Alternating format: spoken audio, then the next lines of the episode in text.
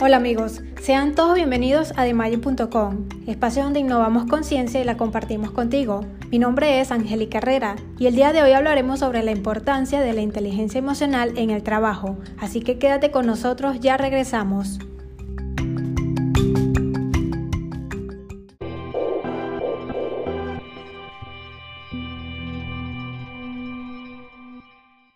Ya estamos de regreso. Recuerda que este y todos nuestros podcasts podrás encontrarlos a través de nuestra página web www.demagin.com y a través de nuestras redes sociales también podrás seguirnos. La inteligencia emocional influye para la toma de decisiones de manera favorable y eficientemente en la mayoría de las situaciones, tanto en el ámbito personal como en el trabajo.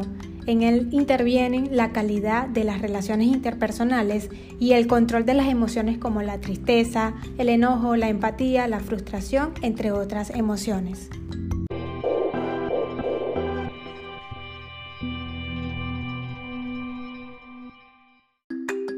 Estar bien por fuera, vernos bien físicamente, no significa que estemos bien de manera emocional, es decir, de manera interna.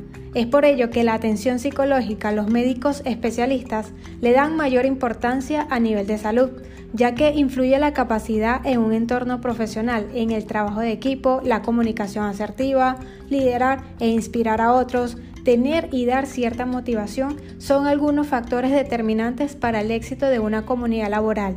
La inteligencia emocional en el trabajo juega un rol determinante en todos los niveles de la cadena de mando.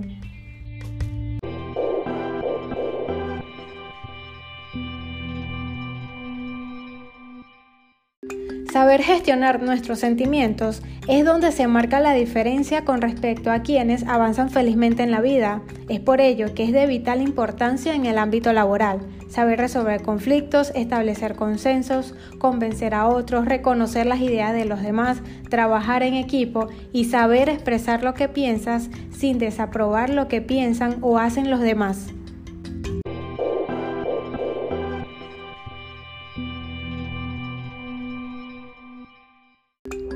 La felicidad laboral es un tema complicado, ya que la mayoría de los trabajadores la miden en términos económicos, y llevándola a la realidad es una variante bastante determinante en una empresa. Por ende, percibir, entender y procesar las emociones ajenas es fundamental para el buen hacer de los equipos de trabajo. Mejorar esta capacidad ayudará a contar con empresas más humanas, donde las relaciones laborales se entienden uno al otro, no como una familia, ya que la familia no la puedes despedir o ellos puedan renunciar en caso de ser necesario, sino como aliados que ayudan a forjar un negocio y ellos son los principales accionistas.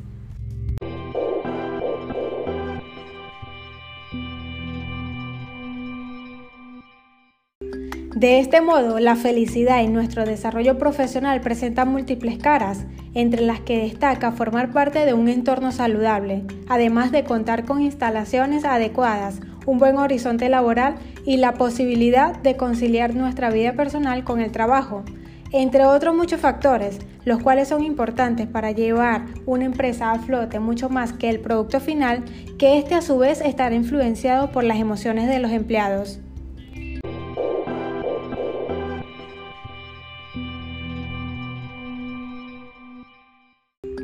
Hoy en día, con el teletrabajo, la comunicación sigue siendo aún más importante y relevante que nunca. Existen herramientas tecnológicas que nos pueden ayudar con una mejor comunicación, pero la base de esta está en cada uno de nosotros como seres humanos, en la ética, valores, principios y responsabilidad que debemos tener para un mejor desenvolvimiento laboral en un hábitat agradable para poder contar con buenos líderes al mando de la compañía y un equipo de trabajo que facilite las cosas o recursos independientemente de donde esté realizando su trabajo, de forma que pueda responder adecuadamente a las emociones de la otra persona y de su propio yo, realizando un balance entre lo que pensamos, queremos decir y quieren escuchar de otros.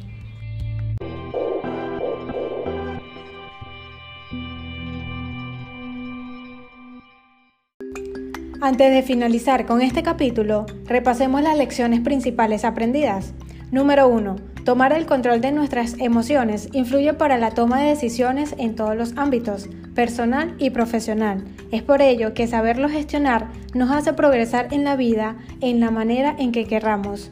Número 2. La empatía tiene un rol fundamental para el trabajo en equipo. Liderar y motivar a otros es parte de la felicidad y armonía que tengamos con nuestro yo interno y así mejorar nuestras capacidades profesionales en un buen ambiente de trabajo. Y número 3. Una buena comunicación sostiene buenas relaciones laborales. No hay que entrar en suposiciones. Si tienes dudas, acláralas. Suponer te hace inventar historias increíbles que solo envenenan tu alma y no tienen fundamentos.